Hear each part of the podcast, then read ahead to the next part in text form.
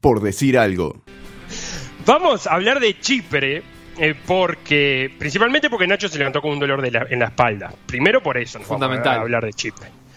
Y segundo porque la semana pasada, el viernes puntualmente, se terminó una negociación en un centro de esquí de Suiza. ¿Cómo eligen a Suiza para negociar y cómo eligen los centros de esquí?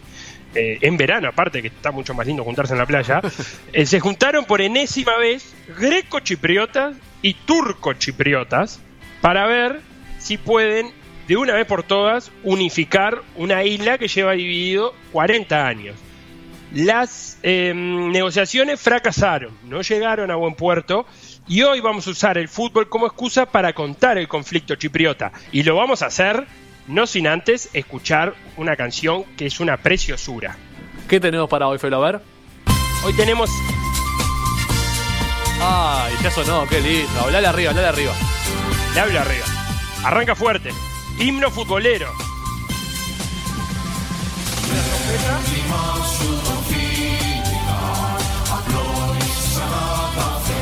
Me gusta, ¿eh?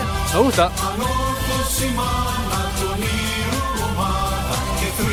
¿Estás ahí, Felo? Estoy acá. ¿Cómo suena? El, el himno del anortosis. ¿Cómo suena? Me encantó. Mucho me gusta. Vos le haces creer al mundo que no hay música linda en otro país. Que Tampoco el- este, este, este jueves te quise agarrar por el lado futbolero, un Me- himno eh, lindo capaz que, que se parece a Caballero del Zodíaco. Ah, vos sabés que eso, eso, me- eso me sedujo un poco, porque sí, es cierto, se parece a Caballero del Zodíaco. No, si para himno de fútbol está bien. Eso es lo mejor que te puedo decir. Ta, Y tiene un, un estribillo que a ver si lo escuchamos ahora que, que deja claro de qué equipo es el himno que estamos escuchando. Anortosis, clarito. Anortosis, clarito. ¿Se Hay que saber griego ni chipriota para entender anortosis. Muy claro. Bueno, Felo, Bien. yo empezaría todo este compendio de Chipre por ubicar Chipre y empezar a explicarle a la gente dónde está este país.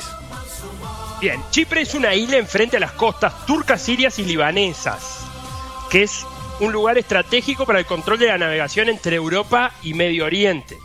Y eso quiere decir que desde la civilización como civilización, como invento de civilización, se creó en eh, Mesopotamia. Pero cuando desde aquellas épocas había que comunicarse entre Europa y Medio Oriente, que fue donde se creó todo esto que llamamos civilización, Chipre estaba en el medio y había que pasar por Chipre. Entonces, saquen apunte porque les voy a, les voy a enumerar todos los que fueron dueños de Chipre a lo largo de la historia. Bien, ¿por qué año vas a empezar? ¿O por qué No, siglo? muy atrás en el tiempo. ¿Antes de Cristo, ponele? Sí, no, hay asentamientos humanos en Chipre, eh, se calculan desde el 10.000 antes de Cristo. Uh, Pero por eh, Chipre pasó por manos de, anote, uno, fenicios, ajá, griegos, ajá. egipcios, Bien. hititas, Merelo, asirios, Sí. persas. Después vino Alejandro Magno que la devolvió al mundo griego, porque era de los persas. Luego vinieron los Ptolomeos, que fue, o eran uno de los generales de Alejandro Magno cuando se dividió Medio Oriente, cuando se murió Alejandro Magno. O sea que seguía siendo helénica. Después vino el Imperio Romano. Ajá. Se cayó Roma y Chipre quedó al lado de Bizancio, el Imperio Bizantino. Luego vinieron los cruzados y se quedaron con Chipre. Ahí Después agarró Gregorio Pérez, me parece. Ahí sí, ¿no? y luego vino Venecia, que era una, una ciudad marítima de la Edad Media. Hasta el siglo XV Venecia fue dueña de Chipre. Luego, como todo lo que hay en esa zona, pasó a ser imperio otomano, turcos. Hasta el siglo XIX, donde los rusos vencen a los otomanos, pero Chipre se lo queda el imperio británico, por esa cosa que tuvo siempre el Reino Unido de tratar de equilibrar la balanza. Entonces Rusia le había ganado a los otomanos y dijo, bueno, bueno, tampoco tanto poder para Rusia, nosotros nos quedamos con Chipre eh, y se lo quedaron hasta 1960 que se firma un tratado de independencia. Pero, lejos de terminar todos los problemas en 1960, recién empezaban los conflictos en 1960. Nombraste 14 dueños, ¿puede ser? Puede ser. Y, me, y estoy salteando alguno esporádico, que haya durado poco tiempo, digamos. Ahí va. Un interinato, como le gusta a Seba. Un interinato, exactamente. Eso lo salteamos. Pero en 1960, con un Chipre independiente, el primer presidente fue el arzobispo Macarios III. Bien, que nombre, líder de la griego. iglesia... ¿Cómo? Nombre medio griego, ¿no? Macarios con K. Macarios. sí, exactamente, nombre griego si los hay, que es líder de la iglesia ortodoxa chipriota, que es una iglesia autocéfala, o sea que tiene a su propio patriarca, pero que se engloba dentro de todas las iglesias ortodoxas. Macarios era un señor que desde 1931, todavía con Chipre bajo control británico, defendía la unión de Chipre con Grecia. Y que los británicos lo mandaron al exilio a Islas Seychelles. ¿Quién no quisiera exiliarse en Islas Seychelles, no? El señor Miyagi, cuando vivía, eh, siempre tenía como sueño vivir en Seychelles. Bien, lo podría mandar. ¿No está en el exilio Miyagi en Islas Seychelles? Hace tiempo que no sabemos nada de él, estamos muy preocupados. Sí, ya como que ni preguntamos por él, inclusive. Por las dudas. Bien, los británicos dejaron a Macarios ser presidente con la condición de que aflojara un poquito con eso de unirse con, con Grecia, que se llama, esa unión con Grecia se llama enosis. Ajá. ¿Por qué? Tenemos que en Chipre viven un 70% de greco-chipriotas, o sea, chipriotas de origen griego, y un 30% de turco-chipriotas, de origen turco, no vale la pena aclarar. Y la cosa es que griegos y turcos históricamente se llevan mal, bastante mal. Entonces, mientras los greco-chipriotas pedían unirse a Grecia, los turco-chipriotas no querían saber absolutamente nada de eso porque le iban a pasar mal bajo el mandato griego. Claro. Entonces, ¿qué decidió la comunidad internacional y el imperio británico? La mejor solución de todas, armar un país independiente, algo que no quería ninguna de las dos partes. Y, lógicamente, no funcionó. No llegó a buen puerto, igual que las negociaciones, esto de armar un país independiente. Eh, a Macarios. Felipe, es la, la solución británica a, a los conflictos de frontera, ¿no? La, la solución ponzombiana. Sí, esto de armemos, armemos un país aunque nadie lo quiera. Y así nos lo quedamos nosotros lo más que podamos, digamos. Eh, algo de eso hay, ahora vamos a ver, porque incluso Reino Unido se queda con un par de territorios chipriotas. Pero forman este país, Chipre, en 1960, pero a Macarios lo sacan de un golpe de Estado orquestado por Grecia, que tenía un gobierno militar, en 1974. Entonces, Turquía, temiendo una anexión de facto por parte de Grecia, de Chipre, eh, eh, y sin saber obviamente qué iba a pasar con la población de origen turco, invadió el norte de la isla cuando se da este golpe de Estado. Y así están hasta ahora, con una presencia de 30.000 soldados turcos en el 35% de la isla al norte, algo que los turcos llaman intervención y no ocupación, para evitarse problemas. Y la guerra de 1974 se salda con una línea verde y una franja de No Man Land donde nadie vive, esa línea verde administrada por los cascos azules de la ONU. Y al norte tenemos la autoproclamada República Turca del Norte de Chipre, que solamente la reconoce Turquía y nadie más en el mundo. Y al sur la República de Chipre. Y también tenemos, porque todo esto es gracias a los británicos, dos bases militares británicas que son territorio del Reino Unido. ¿Quedó claro? Sí, o sea que lo que hoy conocemos como Chipre, a secas, es la República de Chipre.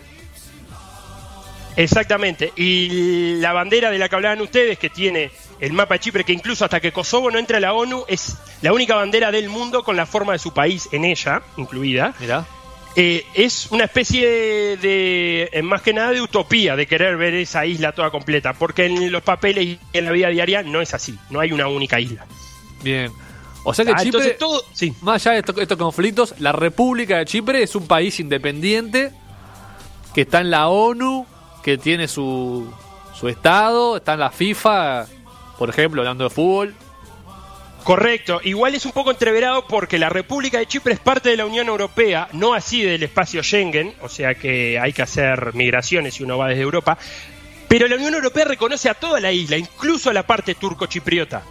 ¿Se entiende? Sí, pero ¿la reconoce como parte de Chipre o la reconoce como una república, como una segunda república? No, la reconoce como parte de Chipre, no como Segunda República. Pero la- me imagino que, que la República de Chipre exige el control de la parte norte también, ¿no? Claramente, claramente. La- digamos, pero- la unificación de, la, de, de lo- de la- de los Chipre implica que la parte norte pase a ser este parte de la soberanía de la República de Chipre, digamos. Correcto, correcto. Y parte de, de no ponerse de acuerdo es eh, que en realidad la, la solución que más gustaba era un gobierno federal donde hubiera dos partes, greco-chipriota y turco-chipriota, pero eh, lo que terminó de no, de no arreglarse todo es que Turquía no quiso salirse, no quiso sacar esos 30.000 soldados que tiene, entonces por eso fracasaron las últimas eh, negociaciones. Pero todo esto hace de Chipre un país muy extraño, donde se maneja por la izquierda, como en Reino Unido. Los colegios privados siguen el programa de los colegios ingleses, pero las escuelas públicas siguen el programa griego. Se habla chipriota, que es un dialecto griego, e inglés, es bilingüe la población chipriota, y cada 20 de julio a las 5 de la mañana suenan las sirenas antiaéreas para recordar la invasión turca. El, Ah, jueves, el jueves que viene. Te mata. El jueves que viene, si vos te levantás, por ejemplo, el jueves que viene te levantás a escuchar eh, PDA Radio, seguramente lo hagas con una, una sirena antiaérea. Tremendo. Ah, bueno, esto quedó presentado Chipre. ¿Y por qué escuchábamos el himno de la Nortosis? Es porque el siglo XX chipriota se puede reducir en la vida de la Nortosis Famagusta Fútbol Club, que es un equipo con 13 títulos de, de campeón en Chipre, que es el más ganador fuera de la capital. ¿Cómo se pronuncia la capital de Chipre, Seba? Nicosia. Vos sabés que te tenía fe para que la Vos que le mí todos los es acentos. Nicosia. ¿Eh? Para mí es Nicosia. Ah, bien, para seguir la línea de eso de errarle. Nicosía. Mirá, para mí es, sí, siempre fue Nicosia. Ay, te tenía fe para que dijeras Nicosía. No, no, no. La verdad que no, qué pena. De... ¿Estamos hablando de eh, origen griego la palabra? Y supongo que sí, sí, supongo que sí, Nicosía. Eh, Nicosia. y por fue, bueno, Sí. saliendo de la capital, el equipo más ganador es el Anortosis de Famagusta Fútbol Club. ¿Famagusta es una funda- ciudad? ¿Cómo? ¿Famagusta es una ciudad?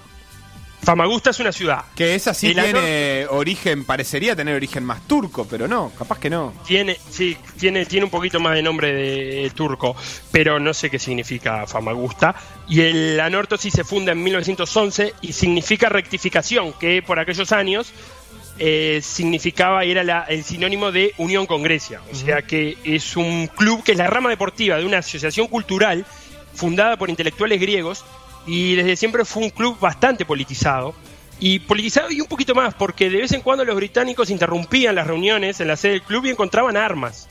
De hecho, estuvo prohibido el club, la participación del club en la Liga Chipriota, tres, en tres ocasiones por estos, por estos problemas. Y en 1974 los turcos invaden Famagusta, una ciudad donde 26.000 de los 39.000 habitantes eran de origen griego. Y hubo que irse ante la invasión turca, incluido el equipo de fútbol que se instaló en Larnaca. Y sus hinchas, la mayoría, son los descendientes de los desplazados de Famagusta. Y uno cabe preguntarse, porque estaba madurando hasta hoy, ¿qué culpa tiene Famagusta? Clarito. Eh, muy, cer- muy cerquita de Famagusta, en el pueblo de Ajna, nació otro equipo, el Étnicos, en 1968, que es un equipo que en el escudo tiene el mapa de Grecia, con Chipre incluido. O sea, imagínense un equipo que no es griego, pero tiene el mapa de Grecia en su escudo, incluido Chipre. Toda una declaración de, de intereses, ¿verdad? Sí, por no decir un poco mamadera, ¿no?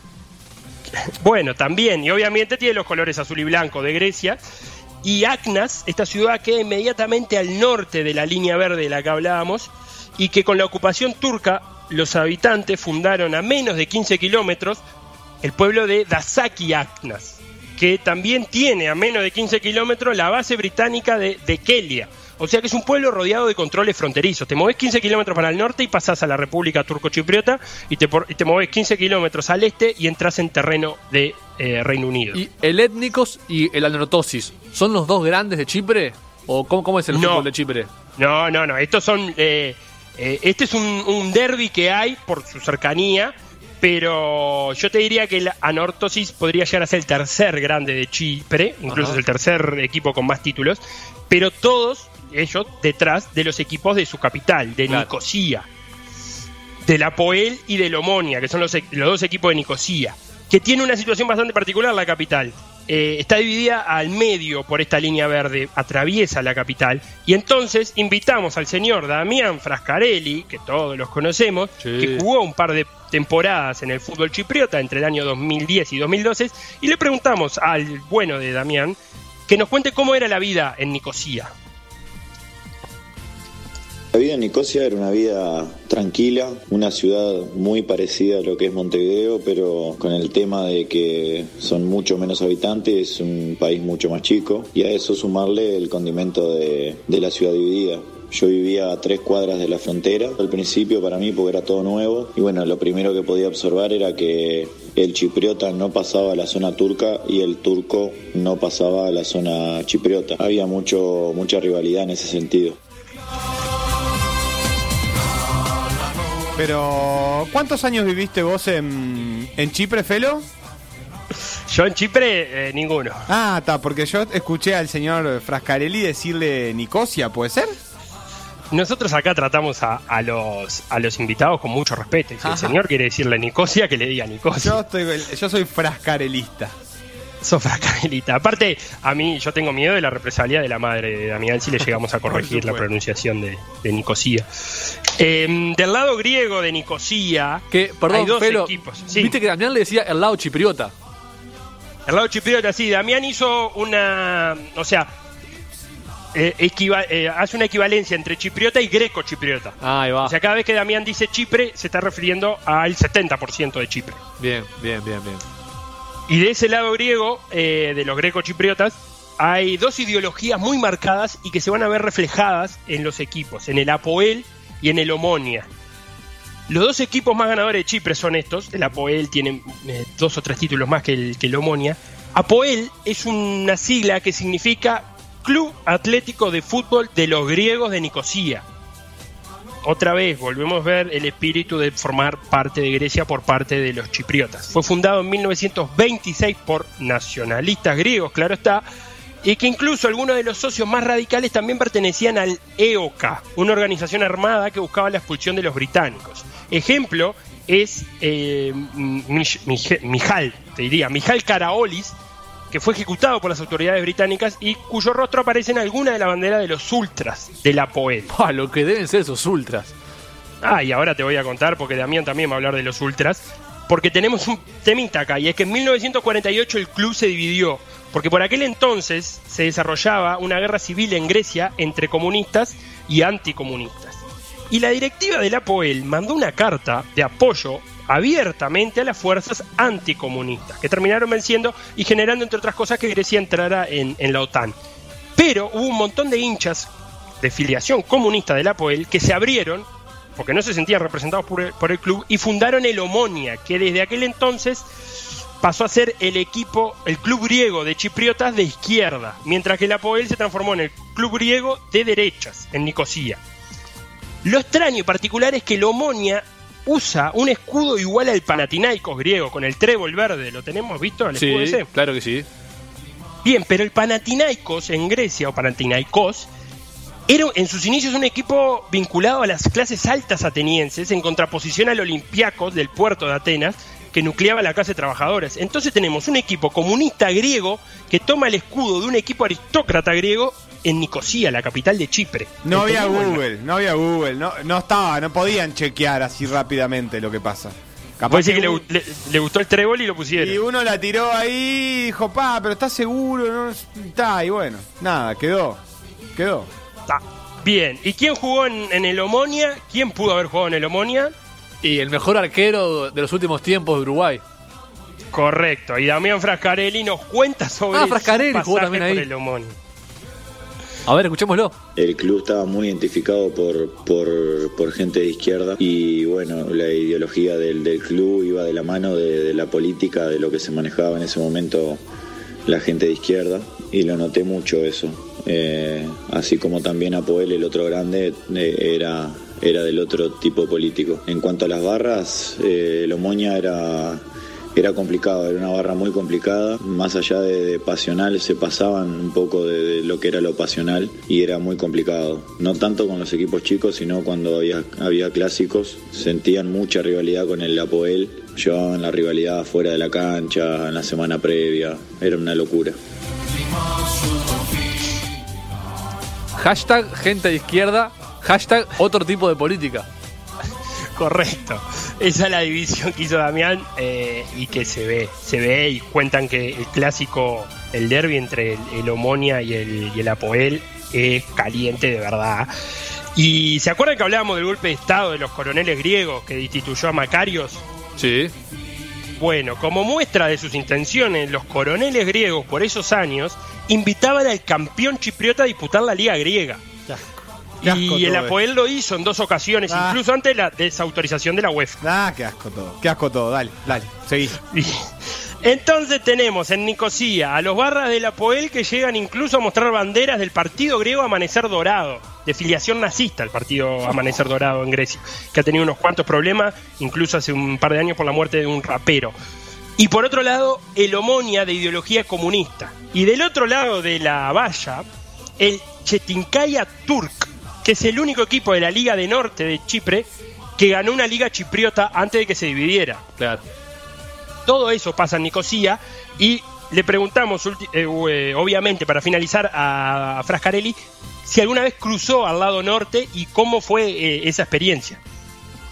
Sí, era algo común el, el pasar al lado turco, porque ya te digo, yo vivía a tres cuadras de, de esa línea, de ese muro, de ese vallado. Y bueno, al principio me chocó mucho y no podía creer cómo había sido la historia y no podía creer cómo en el siglo XXI seguían existiendo esas cosas en un país tan chico que tuviera que estar intervenido por, por las Naciones Unidas. Y bueno, hay una frontera, eh, que es una línea en la calle, donde hay un vallado y, y están las Naciones Unidas. Y bueno, vos para pasar a la zona turca tenés que presentar pasaporte como que estás entrando a, a otro país. Y cruzás esa línea y es totalmente diferente. Es como estar en Turquía. Cambian las iglesias, son mezquitas, cambian la, la arquitectura de, de la ciudad, de- la gente son todos turcos, no ves ningún chipriota. Son dos países en uno, literalmente. Al principio me sorprendió mucho. También es una zona muy turística donde la gente visita mucho. Y bueno, gracias a Dios está todo muy, muy, muy tranquilo ahora. Y bueno, como intervinieron las Naciones Unidas, se mantiene todo al margen, está todo muy calmo, entonces se puede ir. Y ya era algo normal para, para mí, para mi familia, el, el cruzar hasta ahí, visitar, eh, eh, visitar una mezquita. Se, se disfruta. Bueno, dos países en uno, ¿eh? Lo dijo clarito, literal. Sí, eh, así es como se vive. eh, el, como explicaba él, el cruce de frontera te marca, no te marcan el pasaporte, pero te dan un papelito eh, para que no quede marcado por las dudas que pueda llegar algún inconveniente eh, más adelante en, en la entrada a otros países.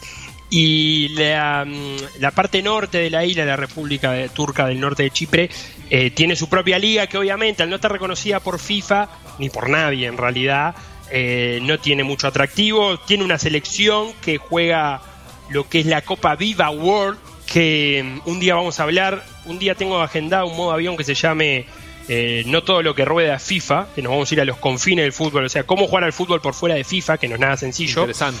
Eh, y, mm, y por ahí va la representación del lado, del lado turco. Hubo algún intento de la FIFA y de la UEFA de juntar por lo menos en, en una misma liga estos dos territorios, por más que no sean un mismo país en los hechos, pero eh, si bien está un poco más avanzado que, el- que las, las negociaciones diplomáticas, todavía estamos lejos de una, de una solución. Y ese es el Chipre que hay ahora, cuyo último campeón es el Apoel, que está jugando en la segunda ronda de clasificación de la Champions League y que ayer le ganó al campeón de Luxemburgo 1 a 0 de local. O sea que es un resultado bastante exiguo. Mira, justo hablábamos de Miyagi y casi que lo llamamos. Mandó un mensaje de Miyagi, Felipe. ¿Qué dices? Me muero. Pero Re- se reportó, Copa, ¿cómo dio, señales de vida. Dice que su abuelo se separó de su abuela por culpa de la capital de Chipre. Porque No ni cosía, ni cosía ni planchaba. Fa, fa, fa. Que no vuelva, Creo que ¿no? Miyagi lo, lo tiene secuestrado Horacio Rubino, Miyagi. Que no vuelva, que no vuelva. Que se quede donde esté. No sé dónde está, pero que se quede allá. Así quedó presentado Chile, un fútbol. Chile, buah, Chipre.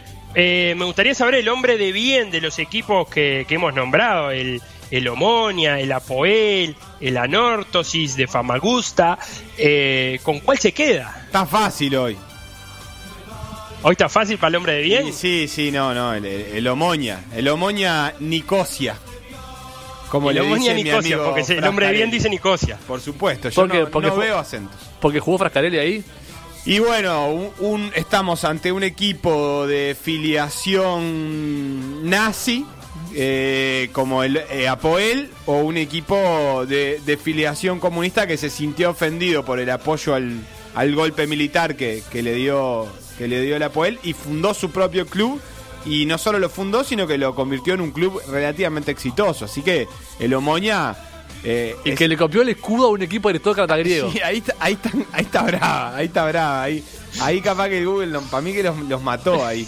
Pero en realidad, eh, no, no, un cuadro interesantísimo. El, el, el- sí, eh, ¿Sabes qué? Históricamente siempre me- me- me cayó en gracia el Apoel porque, bueno, uno se encuentra en la Champions League con un equipo de un pequeño país que no reconoce y dice, bueno, a ver, ¿qué es esto? Y el Apoel es un abonado a, a fases eh, eliminatorias así muy tempranas. Pero ahora que, que- que conozco toda la historia, gracias a, a- a Felipe, no, no tengo ninguna duda que en cuanto vea a Lomoña por ahí me, me voy a, me voy a tirar de cabeza. Quizás le escriba a Frascarelli para ver si no tiene alguna remerita o algo que le haya quedado. Ah, eso de Yapa. Eso de ya. ¿Cómo es la remera de Lomoña? ¿Verde? El Omonia tiene una remera verde, correcto. Sí, la alternativa es verde Eh, y la titular es, blanca con, con unas especies de, de vivos verdes, digamos. Sí, y a diferencia de su, de su rival, el Apoel, tiene bastantes chipriotas en su plantel. El Apoel, por ejemplo, el- en el partido de ayer, eh, alineó dos chipriotas dentro de los 11 titulares, el resto eran todos extranjeros. Y, y el Omonia puesto un poco más, si bien, como siempre, hay algún brasilero que anda por ahí y algún argentino, tiene mucha más presencia de, de chipriotas que el Apoel. Estoy para ver un clásico en, en vivo, por favor, de la, de la Poel con el. con el. con el Omoña. Veo que por momentos se, se dibujan de tribuna a tribuna. Este. Eh, eh, signos eh, soviéticos tachados, como, como si fueran los, este, ¿cómo se llama? Mosaicos. mosaicos que se hacen en la tribuna, este, una hoz y un martillo tachada por un, por un redondel negro, forman los hinchas de, de, de- ¿qué cuadro es este? Este es otro, no sé, el Jagiellonia Bialcitok le arma un- y los hinchas de la de Lomonia le responden con unas banderas comunistas. Esto es hermoso. Dos eh, agendate, agendate si querés ahí, Seba, 18 de noviembre, Omonia, Nicosia, Apoel. lo vamos a cubrir. Eh, otro mensaje de Miyagi llega que dice: Mi abuela solo cocinaba, pero mi abuelo igual se quemó por eso, porque hacía solo tallarines o moña.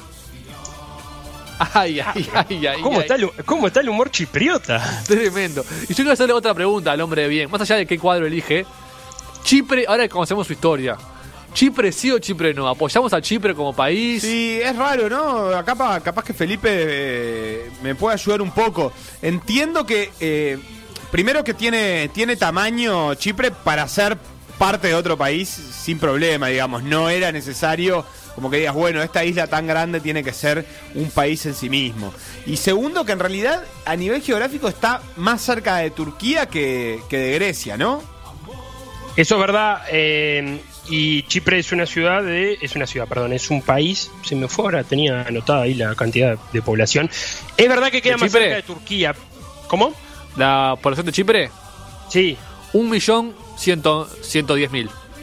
Ahí va, 1.110.000. Eh, y es verdad que queda más cerca de Turquía, pero también es verdad que hasta la Primera Guerra Mundial había una gran población griega en la península de Anatolia, donde es Turquía, y que luego de la Primera Guerra Mundial hubo un intercambio de población entre Grecia y Turquía, donde los griegos expulsaron cualquiera que fuera eh, musulmán o hablara turco y viceversa, los turcos expulsaron cualquiera que hablara griego, eh, incluso con acusaciones de genocidio en el medio.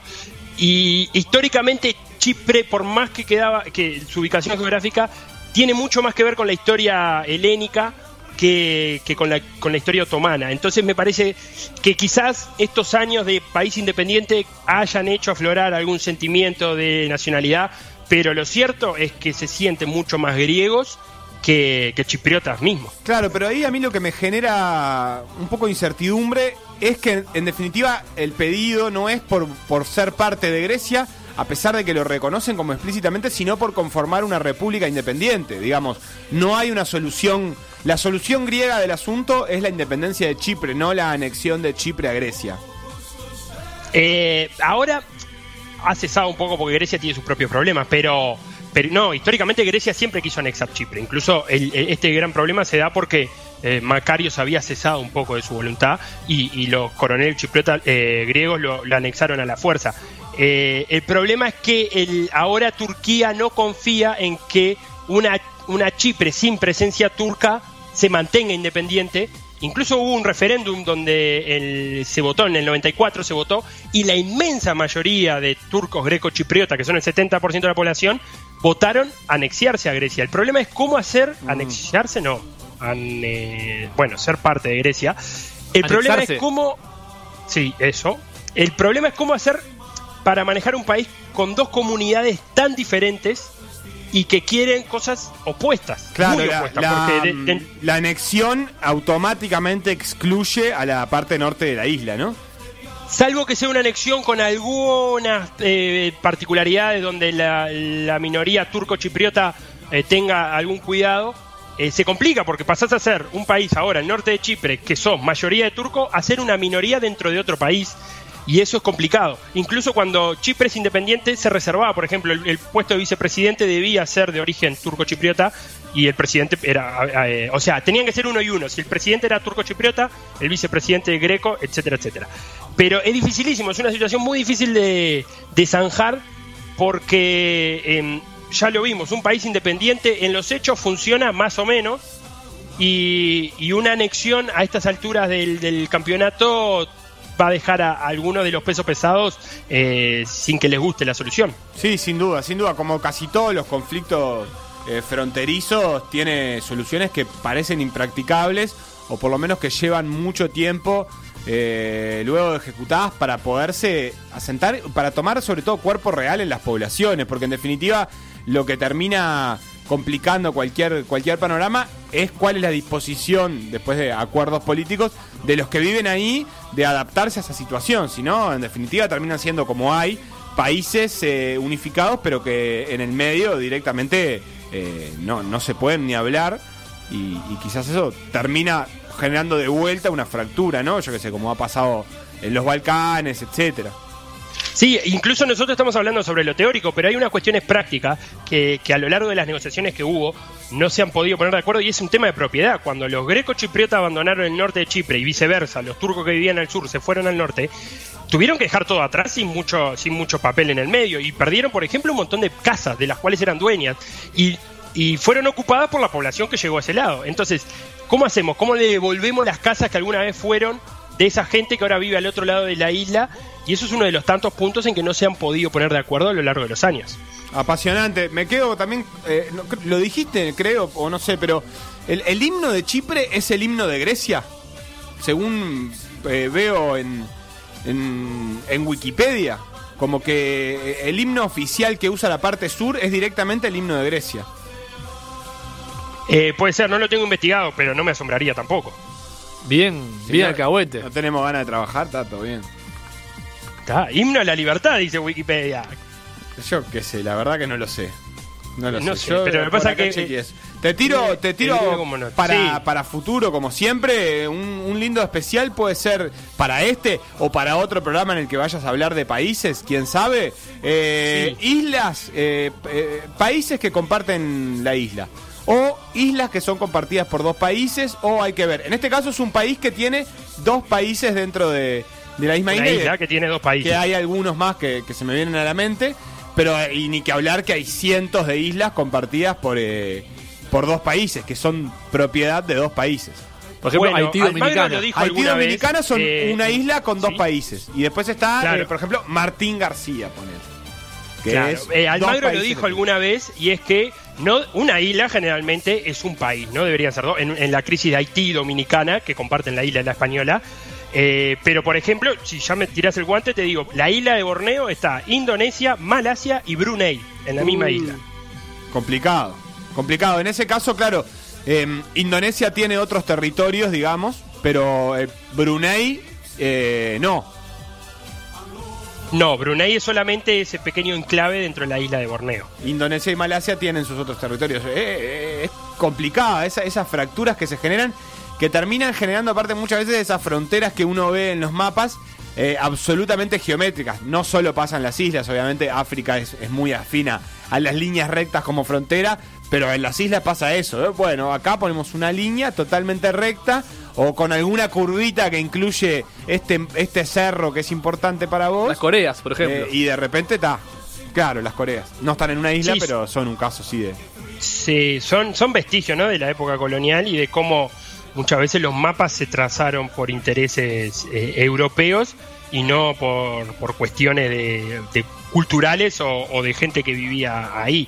Eh, siempre está linda la discusión y es, si bien eh, muchas de estas fronteras son artificiales y los países que se crearon no tenían esa, esa nacional, ese sentimiento nacional, también es cómo también hay que convivir con, con alguien que es diferente. No el punto de juntar en dos países gente que se odia, como hizo eh, Inglaterra con Sudán, que había dos pueblos que se odiaban y si toda la vida pasaban guerreando y, un- día para el otro te encontrabas conviviendo con el tipo que, que hasta hace cinco años te estaba matando, pero sí como eh, hay veces que tampoco podemos crear un país por cada eh, pueblo diferente.